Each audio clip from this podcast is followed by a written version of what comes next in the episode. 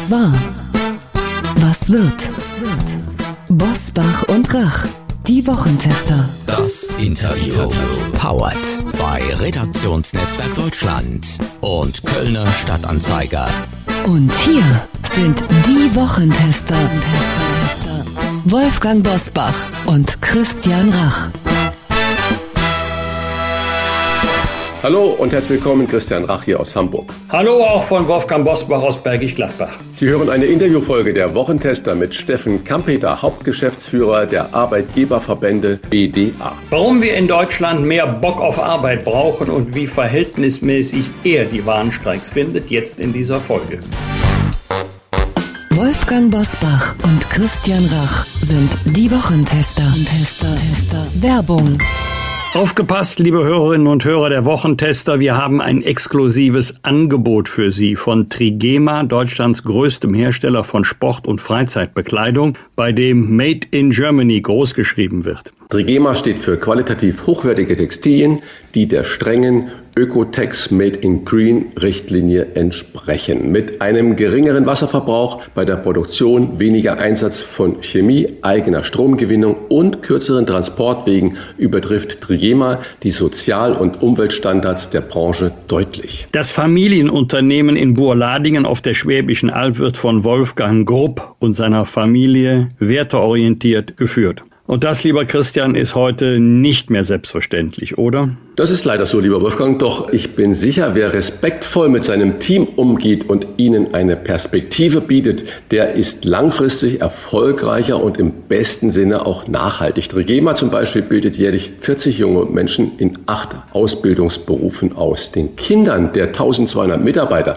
wird nach ihrem Schulabschluss ein Ausbildungsplatz oder Arbeitsplatz garantiert. Und Diversität wird gefördert mit Sprachkursen und Integrationsprogrammen für Menschen mit Migrationshintergrund. Nachhaltige Produktion und soziale Verantwortung, das ist Trigema, Textilien Made in Germany, die auch wir gerne tragen, denn wir haben uns persönlich von den Produkten überzeugt. Auch Sie können Trigema jetzt zum Vorzugspreis testen mit dem Rabattcode Wochentester 10 sparen Sie 10% auf Ihren gesamten Warenkorb im Trigema Online-Shop und erhalten zusätzlich kostenlosen Versand innerhalb Deutschlands. Zur Aktion und zum Online-Shop gelangen Sie über folgenden Link trigema.de slash Wochentester. Alle Informationen zum exklusiven Wochentester Rabatt von Trigema finden Sie selbstverständlich auch in unseren Show Notes.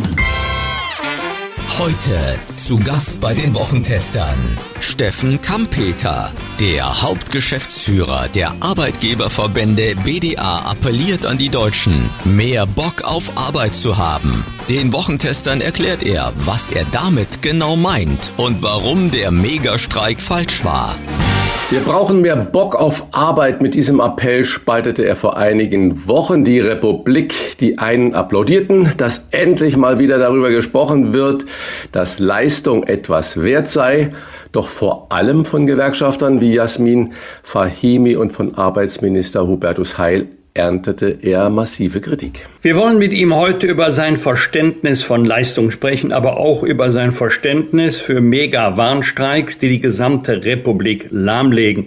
Fragen wir doch den Hauptgeschäftsführer der Bundesvereinigung der Arbeitgeberverbände, Steffen Kampeter. Herzlich willkommen bei den Wochentestern, lieber Steffen. Ja, herzlichen guten Morgen an alle. Herr Kampeter, als sich nach diesem Megastreik herausstellte, dass die Republik gar nicht so lahmgelegt wurde, wie das viele vielleicht erwartet oder gedacht haben, was haben Sie denn als erstes gedacht? Es geht eigentlich bei meiner Kritik an, den, an diesem Megastreik oder dem Deutschlandstreik, egal wie man ihn bezeichnet, nicht darum, ob jetzt ganz Deutschland flachgelegt worden ist. Wir hatten erhebliche wirtschaftliche Schäden. Menschen sind nicht äh, äh, zum Job gekommen, die anderen haben gleich dicht gemacht, sondern die Frage, ist es verhältnismäßig für eine Forderung im öffentlichen Bereich, im breiten Bereichen der privaten Wirtschaft Störmaßnahmen zu machen? Und nach meiner Auffassung war das unverhältnismäßig, das war rechtlich fragwürdig. Da ist Verdi über das Ziel hinausgeschossen Auch wenn Streik das Salz in der Suppe der Sozialpartnerschaft ist. Ich glaube, da haben Sie es richtig kräftig versalzen und die Legitimität von Streiks indirekt in Frage gestellt. Nun ist ja gestern dieser Tarifstreik nicht beigelegt worden, sondern vertagt worden, weil Verdi und auch der Beamtenbund und das abgelehnt haben, das Angebot der öffentlichen Arbeitgeber. Rechnen Sie jetzt mit weiteren massiven Streiks? Jetzt haben wir erstmal ein Angebot und ein abgelehntes Angebot. Wir haben eine Schlichtung. Das ist ein ganz normaler Verlauf einer Tarifvertragsverhandlung. Und wenn es im Anschluss an gescheiterte Schlichtungen zu Streikmaßnahmen kommt, entspricht das auch der Dramaturgie der bisherigen Historie von Tarifvertragsauseinandersetzungen. Das kritisiere ich nicht. Was ich kritisiere ist, bevor überhaupt Angebote auf dem Tisch lagen, bevor überhaupt ein Schlichtungsverfahren begonnen ist, diese massiven Streiks einzuführen. Wir brauchen Spielregeln, auch für Streiks. Wir sind ja jetzt, wir sind ja nicht mehr im 19. oder 20. Jahrhundert, äh, sondern wir haben iPhone, wir sind digitaler, die Lieferketten sind verzwickter. Da können Streik, auch schon kleinere Streikmaßnahmen unverhältnismäßig sein. Und das hat der Gesetzgeber bisher den Gerichten überlassen. Und es ist schon seltsam, dass der Gesetzgeber sich nicht traut, Spielregeln zu erlassen, sondern das allein der Rechtsprechung überlässt. Ich kenne wenige andere Grundrechtsbereiche, wo das so ist. Rechnest du denn jetzt mit einem tatsächlichen Osterfrieden? Denn während der einer Schlichtung innerhalb von Tarifverhandlungen soll es ja eigentlich keine Streiks geben. Also ich äh, habe keinen Zweifel, dass äh, sowohl die Arbeitgeber nicht aussperren, was äh, ja selten der Fall ist in diesen Tagen, aber auch die Gewerkschaften äh, kann, auch nicht die Friedenspflicht verletzt. Jetzt ist Zeit für Verhandlungen. Äh, ich habe gesagt, äh, komm zurück an den Verhandlungstisch ähm, oder organisiert eine Schlichtung. Das ist jetzt auch erfolgt. Ähm, Im Augenblick äh, muss die Sozialpartnerschaft auch im öffentlichen Bereich liefern. Verlassen wir mal die, die, aktuelle Situation. Wir hatten kürzlich bei den Wochentestern hier die DGB-Chefin Jasmin Fahimi zu Gast. Und die stellte keinen Zusammenhang zwischen steigenden Löhnen und höheren Preisen fest. Die Lohnforderungen von Verdi, aber auch von der Eisenbahn sind deutlich zweistellig. Das müssen Sie nicht kommentieren, ob das gerechtfertigt ist oder nicht. Aber werden denn am Ende, und das fragen sich ja viele unserer Hörerinnen und Hörer, werden am Ende alle dafür bezahlen müssen? Die Antwort lautet ja. Wie soll es denn sonst anders gehen? Der Heilige Geist, okay, der ist für Pfingsten zuständig, aber der Heilige Geist wird das nicht finanzieren. Wenn die Gemeinden, die aus dem finanziell letzten Loch pfeifen, zumindest tragen sie das vor, äh, jetzt äh, einen zweistelligen Lohnabschluss machen, werden sie das auch umlegen auf die Bürgerinnen und Bürger. Sie, äh, sie können sich nicht weiter verschulden, also werden sie entweder äh, die Einnahmen verbessern oder, wovon ich nicht ausgebe, die Produktivität äh, der Dienstleistungserfüllung machen. Und so gilt es auch in anderen Bereichen. Wir spüren ja jetzt schon sogenannte Zweitrundeneffekte von Kostensteigerungen, die wir in den Preisen machen. Wenn Sie in die Kneipe gehen, wenn Sie eine Reise buchen, wenn Sie irgendetwas kaufen, stellen Sie fest, hey, das war doch früher etwas preiswerter. Und da äh, wirken die Energiepreise, da wirken steigende Lohnpreise, da wirken, das bestreite ich überhaupt gar nicht, auch gesteigerte Margen. Wir sind im Augenblick in einer Kostenpreisspirale, und da treiben die Löhne natürlich langfristig, weil sie nicht nur einmal steigen, wie möglicherweise Gewinne, sondern weil sie dauerhaft steigen, denn Lohnerhöhungen werden ja nicht zurückgenommen. Am Ende wird es ja ein Ergebnis geben müssen, mit dem beide Seiten leben können. Aber besteht nicht die Gefahr, dass es immer schwieriger wird, ein Ergebnis zu erreichen, wenn die Gewerkschaften bei ihren eigenen Mitgliedern mit Forderungen Erwartungen wecken, die am Ende fast zwangsläufig unterboten werden müssen. Ich will nicht für Verständnis äh, für die Gewerkschaftsposition werben, aber darauf hinweisen, dass sie natürlich unter Druck stehen. Beispielsweise in der Metall- und Elektroindustrie ist über den vergangenen Jahren die Beschäftigung stark gestiegen, gleichzeitig die Mitgliedschaft in der zentralen Gewerkschaft äh, IG Metall gesunken. Damit haben sie nicht nur absolut, sondern auch relativ Wirkmächtigkeit in den Betrieben verloren. Das Gleiche gilt im Übrigen für den öffentlichen Bereich, wo Verdi in Teilen super gut organisiert ist. Das äh, müssen, anerkennen ja auch die Arbeitgeber. Aber in weiten Teilen im Dienstleistungsbereich äh, finden sie keine verantwortlichen Verdi-Funktionäre, mit denen sie sie äh, Tarifverträge oder Betriebsvereinbarungen verhandeln können. Und deswegen ist ein Teil dieses Konfliktes auch offensichtlich, Mitgliederwerbung zu betreiben. Das hat der Verdi-Vorsitzende ja auch in den Medien mitgeteilt. Nun muss ich sagen, Streiks dienen der Erzielung von Tarifverträgen, nicht der Verbesserung der Mitgliedsstruktur in den Gewerkschaften. Da scheint es ein Missverständnis auf Gewerkschaftsseite zu geben. Wir haben gerade das Wort Wirkmächtigkeit gesagt. Und äh, wenn ich es mal so übersetze, wir haben ja heute einen Arbeitnehmermarkt im Gegensatz zu vor 20 Jahren Arbeitgebermarkt. Sprich, der Mangel an Arbeitskräften und Facharbeitern, Arbeiterinnen hat natürlich die Verhandlungsmacht der Gewerkschaften deutlich erhöht. Und Verdi sagt, sie haben 70.000 neue Eintritte in die Gewerkschaft bekommen. Werden wir nun uns jedes Jahr auf Streiks einstellen können und es uns dann so ein bisschen Richtung Frankreich äh, führt, die ja da eine ganz andere Tradition und vor allen Dingen eine völlig andere Härte haben in Streiks, wie wir ja gerade momentan auch sehen. Also die Gefahr sehe ich insbesondere als ähm, eine Gewerkschaft gemeinsam mit äh, Fridays for Future äh, äh, für allgemeinpolitische Stile, Ziele äh, äh, zum Streik und Kundgebung aufgerufen hat, da findet eine Verwischung statt. Aber wenn Sie genau hingucken, was die Streitbewegung angeht, in den privaten Bereichen, in der Metall- und Elektroindustrie, in der chemischen Industrie, auch in vielen anderen Bereichen, wo private Eigentümer private Güter und Dienstleistungen anbieten, haben wir eigentlich sehr vernünftige Tarifabschlüsse ohne größere Streikmaßnahmen gemacht. Was wir hier gerade erleben, das sind öffentlich öffentlich geführte Unternehmen, die entweder im öffentlichen Besitz sind oder vollständig öffentlich reguliert sind. Beispielsweise in der Pflege ist das private Unternehmertum zwar verbreitet, aber die Möglichkeit, privat tatsächlich zu entscheiden, ist durch die starke Regulierung ausgehebelt. Also mein, ich bitte Sie darauf zu achten, dass es in der privaten Wirtschaft sehr viel mehr lebendige und einvernehmliche Sozialpartnerschaft gibt, die äh, so richtig rappelt, eigentlich eher im öffentlichen Bereich. Und deswegen fühlen wir auch, dass bei den öffentlichen Dienstleistungen im Augenblick etwas äh, schief läuft. Da müssen sich, da müssen sich die Verantwortlichen Bund, Ländern und Gemeinden fragen, ob sie, was die Situation ihrer Beschäftigten angeht, in den vergangenen Jahren vielleicht nicht alles das getan haben. Und da geht es nicht nur um äh, Löhne, sondern um Arbeitsbedingungen insgesamt, dass sie attraktiv sind und streiklos. Wir brauchen mehr Bock auf Arbeit. Und eine gute Work-Life-Balance bekommt man auch mit 39 Stunden Arbeit in der Woche hin. Das sind zwei Aussagen, mit denen du in den vergangenen Wochen für Unruhe oder Diskussionen gesorgt hast. Leisten wir in Deutschland mittlerweile zu wenig? Das habe ich ja so nicht gesagt, sondern äh, erstmal finde ich super, dass wir über das Thema Wert von Arbeit, Wertschätzung gegenüber Arbeit und Arbeitsvolumen einfach mal auch streitig diskutieren. Jeder gute Streit ist die Vorbereitung einer anständigen Entscheidung. Einfach nur in Harmonie machen und gucken, dass man mit möglichst wirklich Konflikt äh, durchgeht. Das kann eine äh, Strategie sein, auf Dauer bei solchen Themen nicht. Was mir Sorge macht, ist, dass in den nächsten Jahren immer mehr Leute aus dem Arbeitsmarkt ausscheiden, die sogenannte Boomer-Generation und immer weniger in den Arbeitsmarkt eintreten. Die nennen sich dann möglicherweise XYZ oder Millennials. Und diese 400.000 Leute fehlen uns. Sie fehlen uns bei der äh, Erzeugung von Wohlstand. Sie fehlen uns bei der äh, Stabilisierung der sozialen Sicherungssysteme. Sie fehlen uns möglicherweise in der Pflege, in der Kneipe, an der Werkbank etc. pp. Was kann man jetzt machen, um äh, es nicht zu sozialen Spannungen kommen zu lassen? Wir brauchen ein äh, stärkeres, höheres Arbeitsvolumen. Und dafür brauchen wir auch Rahmenbedingungen, die den Menschen mehr Bock auf Arbeit schaffen. Beispielsweise mehr Netto. Arbeit ist äh, auch durch Geld angetrieben. Wir dürfen nicht weiter hinnehmen, dass Leute frustriert ins Arbeitsleben starten, dass sie, weil sie keinen Schulabschluss haben und wahrlich dann keinen Bock auf Arbeit.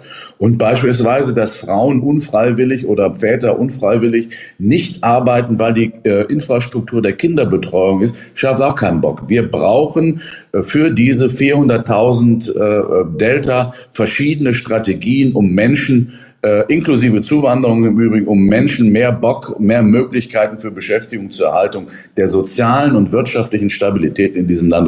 Das war jetzt mal die etwas weniger verkürzte Bank, aber es bleibt dabei, wir brauchen mehr Bock auf Arbeit. Erzählen Sie uns mal bitte Ihre Idee von Leistung. Leistung ist ja heute bei vielen so negativ besetzt. Besetzen Sie uns äh, Ihre Vorstellung von Leistung mal positiv. Mit all dem, was Sie gerade gesagt haben, dass es mehr Anerkennung, mehr Netto vom Brutto geben muss und so weiter und so fort. Naja, also Arbeit ist ja mehr als Broterwerb. Das ist ja eine primäre Funktion. Arbeit, äh, die damit erbrachte Leistung strukturiert den Tag. Sie gibt allein schon durch äh, ganz individuelle Erfolgserlebnisse der Person Wertschätzung materielle wie immaterielle. Arbeit erfüllt soziale Funktionen an, mit den Kumpels äh, vom Betrieb mal ein Schwätzchen zu halten oder im Büro einen Kaffee zu trinken, sind wichtige soziale Strukturen. Wir erleben ja gerade, wie wichtig soziale Kontakte sind. Äh, beispielsweise, dass Leute aus dem Homeoffice zurückkommen, das hat weniger mit Leistung, sondern mit Arbeit und sozialen Kontakten zu tun äh, und sie froh sind, dass sie im Büro wieder welche sehen. Oder dass die Schülerinnen und Schüler, die äh, ein Corona-Abitur gehabt haben, dass bei denen die mentalen Erkrankungen aufgrund mangelnder sozialer Kontakte angestiegen sind. Das macht doch deutlich, Arbeit an sich ist weit mehr als Broterwerb. Sie strukturiert Leben, sie gibt Wertschätzung aus sich heraus. Und wenn ich sage, wir brauchen mehr Bock auf Arbeit, ist das schon mal eine andere Story als diejenigen, die sagen, das Leben ist ein Journey und ähm, vor allen Dingen musst du dich um das Privatleben kümmern. Ich glaube, Arbeit gehört zum Leben wie Freizeit genauso dazu. Arbeit ermöglicht Freizeit und wenn wir, die, wenn wir diese Geschichte nicht erzählen und suggerieren, dass eine leistungslose Gesellschaft das an sozialer emotionaler und wirtschaftlicher Sicherheit bieten kann wie eine leistungsorientierte Gesellschaft. Das ist ein Trugschluss. Und äh, da war ich sehr erstaunt, dass viele gesagt haben, wir können doch auch weniger arbeiten. Ich finde, das Argument überzeugt mich nicht. Arbeit gehört zum Leben genauso dazu wie Freizeit und Spaß zu haben und Interviews zu geben. Steffen, schneller Themenwechsel. In vielen Wirtschaftsrankings werden wir derzeit nach hinten durchgereicht. Liegt der Fokus seit der Pandemie zu sehr auf dem systemrelevanten öffentlichen Dienst, um es mit deinen Worten zu sagen, wo es zurzeit rappelt und zu wenig auf der freien Wirtschaft? Zuerst einmal, wir sind besser als befürchtet durch diese Doppelkrisen im vergangenen Jahr bekommen. Die Gewinn- und Erlössituation im Unternehmen ist gut und deswegen konnten wir uns ja angesichts der Inflationskrise auch äh, anständige Lohnabschlüsse äh, leisten. Meine Sorge ist nicht morgen oder übermorgen. Meine Hauptsorge ist, können wir den, das Geschäftsmodell Deutschland unter den veränderten Rahmenbedingungen, energetisch, politisch, sozialversicherungsrechtlich, die Sozialabgaben steigen ja Richtung 45 Prozent, können wir dieses Geschäftsmodell so fortentwickeln, dass es auch am Ende der 20er Jahre noch äh, äh, leistungsfähig ist. Und da, da setzt meine Sorge gar nicht so sehr an, dass wir zu wenig in Deutschland verdienen, sondern wenn Sie gucken, wo die Menschen investieren, wo die Unternehmen investieren, werden Sie feststellen, es gibt eine stille, schleichende, von manchen als schmerzlos beschriebene Deindustrialisierung. Die nimmt der öffentliche Sektor überhaupt nicht wahr. Der schafft neue Aufgaben, neue Bürokratie. Das bedeutet für die Unternehmen Aufwand weg von den produktiven Bereichen hin zu Bürokratie und führt auch dazu, dass äh, Bürokraten auf der anderen Seite all das lesen sollen, was sie den Unternehmen abverlangen. Ich glaube, wir brauchen einen Standortstreit über das Geschäftsmodell Deutschland. Wir brauchen eine leistungsfähige öffentliche Verwaltung, aber wir brauchen mehr Freiräume für Zukunftsinvestitionen äh, in Deutschland. Und wir dürfen nicht einfach hinnehmen, dass ein Teil der Politik richtig glücklich darüber ist, wenn energieintensive Produktion nicht mehr in Europa, sondern in Asien oder in Amerika äh, ist. Und das halte ich für rotzgefährlich, für total äh, politisch fehlgeleitet. Wir brauchen den Industriestandort Deutschland und dafür müssen wir uns stärker anstrengen, die Rahmenbedingungen zu verbessern. Steffen, noch kleiner Zwischenruf oder Zwischenfrage von mir.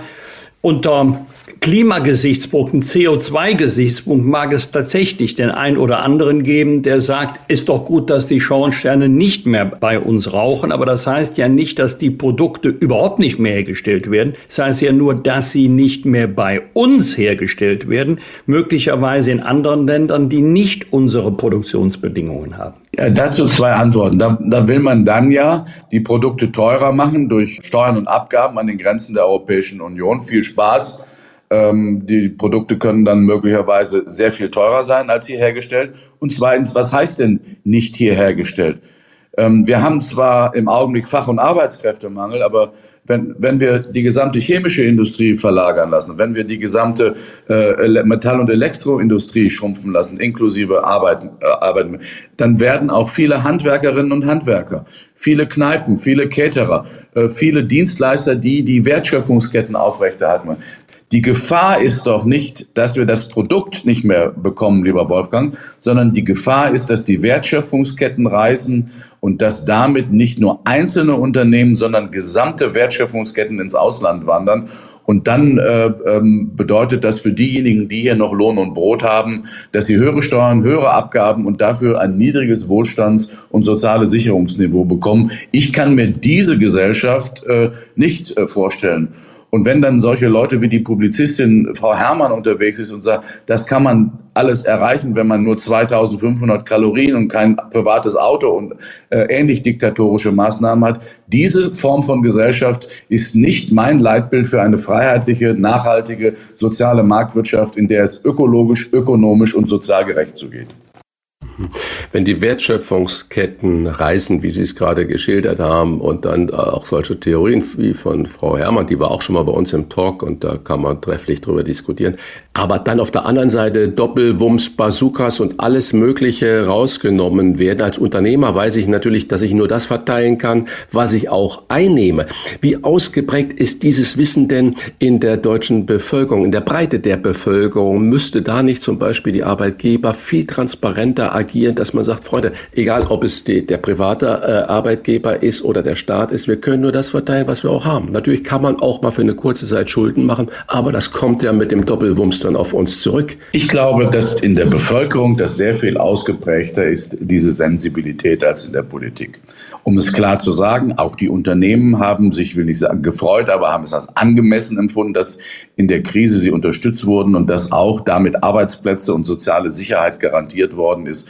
Äh, das ist wahr und äh, ist auch rückblickend richtig. Ob alles im Einzelfall gut dosiert war, also hinterher sind die Schlaumeier immer schlauer. In der Situation war das richtig und angemessen. Was wir jetzt haben, äh, ist eigentlich die Disku äh, Situation, äh, man würde das ja Exit oder Entzug oder wie auch immer nennen. Wir kommen offensichtlich nicht ganz einfach raus aus dieser schuldenfinanzierten Politik, die den Leuten suggeriert, man kommt durch die Krise ohne Anstrengung beziehungsweise ohne Veränderung. Wir erleben an allen Ecken und Enden, dass die, der Staat jetzt sagt, na ja, also vielleicht haben wir doch nicht so viel Geld und äh, die ersten fordern ja auch schon ein Energiesoli oder ein Klimasoli. Ich glaube, äh, die Bevölkerung weiß ganz genau, dass ähm, äh, eine exzessive Verschuldung möglicherweise eine kurzfristige Linderung aber für, äh, ist aber keinesfalls für, von ihnen nicht auch durch höhere Steuern und Abgaben später bezahlt werden muss. Schulden von heute sind die Steuer- und Abgabenerhöhungen von morgen. Das gilt auch in der Klimakrise. Du hast vorhin deinen mehr Bock auf Arbeitsspruch näher erläutert und in einen größeren Zusammenhang gestellt. Aber als Reaktion auf den Spruch wurden ja in vielen Medien Auswertungen von Krankenkassen zur seelischen Erschöpfung vieler Berufstätiger angeführt. Die Zahlen der psychischen Erkrankungen steigen ständig, vor allem, Achtung, nach Corona müssen wir festhalten, viele, nicht alle, aber viele Berufstätige wollen können aber nicht mehr so, wie sie gerne können würden. Ja, und deswegen war es richtig, dass wir die Maßnahmen als private Arbeitgeber ähm, für den betrieblichen Gesundheitsschutz, für die Prävention in den vergangenen Jahren hochgefahren haben. Wir sehen, das ist richtig, auch in den Betrieben Krankmeldungen mit der Indikation, dass es sich hier nicht um körperliche, sondern um mentale äh, Einschränkungen äh, gehört. Und das wird ja auch in den Betrieben, im betrieblichen Gesundheitsmanagement verstärkt darauf eingegangen. Allerdings äh, muss man sehr sorgfältig auf die Zahlen gucken, denn oftmals liegen mentale äh, Erkrankungen oder mentale Einschränkungen nicht im Arbeitsverhältnis begründet, also Arbeitsmache äh, äh, psychisch krank, sondern haben im privaten Umfeld äh, ihre Ursachen. Da bedarf es einer äh, klugen und gesamtheitlichen äh, Analyse und deswegen Sensibilität und äh, in den Betrieben tut dringend Not. Wir müssen die Dinge beobachten. Präventiver und aktives Gesundheitsmanagement ist Bestandteil von moderner Unternehmer äh, und, und modernen Unternehmertum und Unternehmensführung. Und auch hier muss man sehr genau gucken, in welchen Branchen, in welchen Bereichen weicht das nach oben ab und dann gezielt auch eingreifen. Ernst nehmen, das darf man nicht hinwegwischen. Wir hatten schon mal Jahrzehnte, wo gesagt worden ist, es gibt keine psychischen Erkrankungen im Sinne von, wir sind doch nicht blöd. Dieses Verständnis ist nicht mehr zeitgemäß im 21. Jahrhundert. Sehr zeitgemäß war die Doktrin des Homeoffice. Gerade in der Corona, in der Pandemiezeit, in der Lockdown-Zeit hat das ja auch vieles gerettet, muss man ja ganz ehrlich auch zusagen. Plötzlich wurde sehr, sehr vieles äh, von zu Hause gemacht. Nun kommt die gewerkschaftsnahe Hans-Böckler-Stiftung zu einem Ergebnis, Homeoffice führe zu mehr Überstunden. Wird dieser vermeintliche Vorzug des Homeoffice zum Eigentor? Das hängt davon ab, eine blöde Antwort, aber äh, ich glaube, Homeoffice ist erstmal etwas, was auf betrieblicher Ebene zwischen dem Arbeitgeber und den Beschäftigten individuell geregelt werden äh, kann und auch muss. Dafür gibt es keine staatliche Einheitsbrei, der das alles äh, packt. Und zu einem verantwortlichen Management für mobiles Arbeiten äh, gehört eben auch, dass man äh, nicht andere Arbeitszeit und äh, Regeln hat, als äh, wenn man im Büro ist. Dass äh, mehr Flexibilität im Homeoffice vorhanden ist, äh, das ist richtig, aber das darf nicht dazu führen, dass Leistung erbracht wird, die nicht vergütet wird. Ich sehe einen einzigen Punkt, wo man das Homeoffice besser regeln könnte oder das mobile Arbeiten. Das ist eine flexiblere Arbeitszeitgestaltung wenn jemand morgens ein, ein zwei Stunden äh, für den Betrieb arbeitet, dann seine Kinder wegbringt und vielleicht drei Stunden zum Sport geht und erst am Abend wieder für den Betrieb äh, tätig ist, dann greifen gesetzliche Regulierungen, äh, die nicht möglich sind. Ich will nicht äh, Regeln haben, die, die äh, Zustände wie in diesem furchterregenden Koalitionsausschuss äh, sind, also 19 Stunden durcharbeiten. Aber ich möchte schon eine autonome Entscheidung der Beschäftigten haben, äh, wie sie Homeoffice und Freizeit miteinander im Rahmen der Höchstarbeitszeit für die Woche regul äh, selbst regulieren und gestalten. Und das finde ich ist ein moderner, moderner Ansatz für Homeoffice die Gewerkschaften fordern ja inzwischen, glaube ich, auch kein Recht auf Homeoffice mehr. Der Bundesarbeitsminister ist sehr viel vorsichtiger geworden. Homeoffice ist eine Möglichkeit, ähm, Dienstleistungen zu erbringen, aber wir werden auch weiterhin uns am Schreibtisch treffen und an der Werkmaschine äh, Produkte stanzen, zusammenfügen äh, und äh, Made in Germany zu einem guten Zeichen machen. Ein Arbeitgeber hat mal zu mir gesagt, wenn vor 10, 15 Jahren Mitarbeiter in der Kantine zusammenstanden oder an der Kaffeemaschine, war mein erster Gedanke, haben die nichts Besseres zu tun. Heute denke ich, das ist sozialer Austausch, das ist Kontakt, vielleicht entsteht was Produktives. Würdest du das auch so sehen? Volle Zustimmung. Das ist ja auch der Grund, weshalb manche Unternehmen zum, im Technikbereich sagen, wir holen die Leute zurück. Innovationen entstehen nicht, wenn du zu Hause am Kaffeetisch dein Laptop aufklärt. Innovationen, Veränderungen, Produktivitätsfortschritte, neue Ideen, neue Produkte entstehen, wenn du dich mit anderen Menschen austauscht. Und dazu gehört es, dass du dich siehst, dass du auch in der informellen Zeit denken und weiter kreativ sein kannst. Deswegen haben ja Unternehmen wie Salesforce, das ist ein Softwareanbieter für, für Distributions- äh, und, und Marketing-Systeme oder auch die großen Technologiekonzerne in San Francisco und Umgebung äh, wieder darauf gedrängt, manchmal mit etwas ungewöhnlichen und dem deutschen äh, Sinn und rechtlich falschen äh, oder äh, wahrscheinlich nicht zielführenden Methoden, nämlich beorderte Mufti. Aber sie drängen alle wieder äh, ins Büro und auch viele Beschäftigte sagen, ich schaffe im Büro eigentlich für meine bestimmte Aufgabe sehr. Das kann man nicht über einen Kamm scheren. Es gibt Aufgaben, die kannst du im Homeoffice machen, aber die Kreativität, das äh, kollaborative, geniale, das schaffst du bei Begegnung. Und deswegen haben viele Unternehmen ja auch gesagt, wir machen nicht 100% Homeoffice und 100% Schreibtisch, sondern wir lassen den Arbeitnehmerinnen und Arbeitnehmern einen Spielraum. Und äh, das ist abhängig von der jeweiligen Aufgabe. Du hast vorhin gesagt, neue Arbeitszeitmodelle, ein, zwei Stunden Homeoffice, dann die Kinder wegbringen, bevor sich jemand aufregt. Du meintest bestimmt nicht auf Dauer wegbringen, sondern zum Beispiel in Schule und Kita. Entschuldigung, war mangelhaft präzise. Ich bedanke mich für die Unterstützung. Du hast auch gesprochen über die demografische Entwicklung. Vor diesem Hintergrund, also Demografie, Fachkräftemangel jedenfalls in vielen Bereichen, müssen wir über ein höheres Renteneintrittsalter als demnächst 67 sprechen. Ich tue mich schwer zu sagen, wir brauchen jetzt äh, Rente mit XY Jahren. Wir brauchen mehr Flexibilität und äh, wo das Arbeitszeitvolumen mehr Bock auf Arbeit herkommt, das ist sehr, sehr vielfältig, Wolfgang. Ähm, es gibt Menschen, die können länger arbeiten. Es gibt aber Menschen, die sind äh, körperlich äh, dazu nicht in der Lage.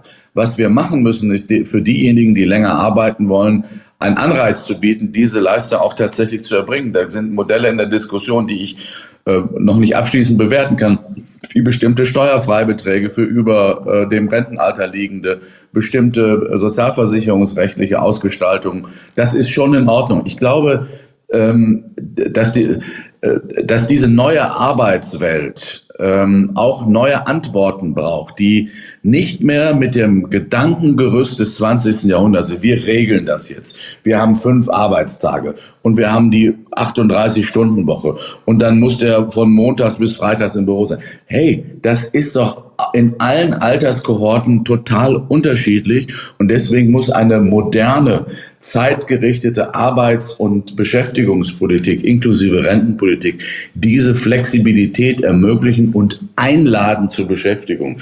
Ein Vorwurf, den ich dem Bundesarbeitsminister mache, der ist super engagiert in vielen Bereichen, aber meistens in den Bereichen, die weniger Beschäftigung ermöglichen. Und er hält sich weg von den Bereichen, wo mehr Beschäftigung möglich ist. Und ich denke, ein Minister für Arbeit und Soziales sollte auch ein Minister für mehr Bock auf Arbeit und nicht nur für soziale Umverteilung und Einladung in Beschäftigungsverringerung sein. Wenn ich das jetzt so interpretiere und dann, dass man nach vorne denke und am Horizont dann Licht sehe und wir kommen da zu so einer neuen Arbeitswelt, lassen dieses aus dem 20. Jahrhundert, diese ganzen starren Vorgaben und Eintrittsalter mal weg. Glauben Sie, dass wir es erreichen könnten, dass wir ohne Altersgrenzen auskommen, dass das individuell entschieden werden kann?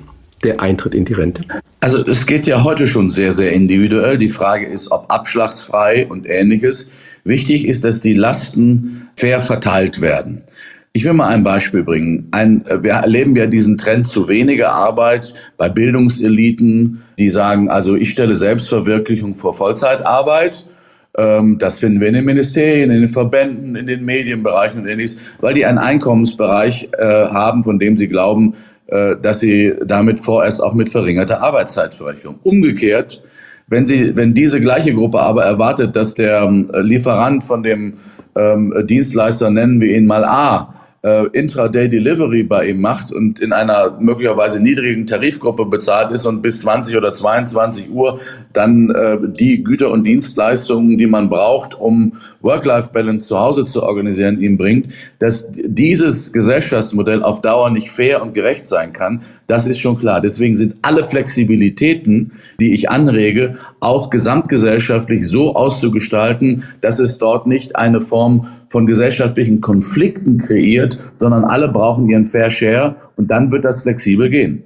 Ein Gespräch, wie ich finde, das sehr offen war, wo wir ganz verschiedene Themen angesprochen haben, wo du, lieber Steffen, so haben wir uns auch kennengelernt, Klartext gesprochen hast. Dafür bedanken wir uns von Herzen beim Hauptgeschäftsführer der Arbeitgeberverbände BDA. Du feierst, wenn ich richtig informiert bin, in drei Wochen einen sowas von runden Geburtstag. Es ist zu früh zum Gratulieren, aber es ist nie zu früh, dir eine schöne Geburtstagsfeier zu wünschen und frohe Ostern. Herzlichen Dank und gesegnete Osterzeit für alle Zuhörerinnen und Zuhörer. Vielen Dank für die klaren Worte.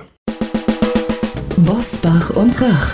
Im Internet diewochentester.de das waren die Wochentester, das Interview mit Unterstützung vom Kölner Stadtanzeiger und Redaktionsnetzwerk Deutschland. Wenn Sie Kritik, Lob oder einfach nur eine Anregung für unser Podcast haben, schreiben Sie uns auf unserer Internet- und auf unserer Facebook-Seite.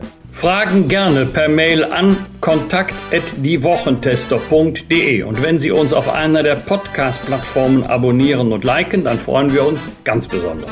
Hören Sie doch mal rein in unsere Kompaktausgabe der Wochentester wieder am 19. April um 22 Uhr. Die neue reguläre Folge hören Sie am 20. April um 7 Uhr. Danke für Ihre Zeit und schöne Ostertage. Was war? Was wird? Wolfgang Bosbach und Christian Rach sind die Wochentester. Ein Maßgenau Podcast. Powered bei Redaktionsnetzwerk Deutschland und Kölner Stadtanzeiger.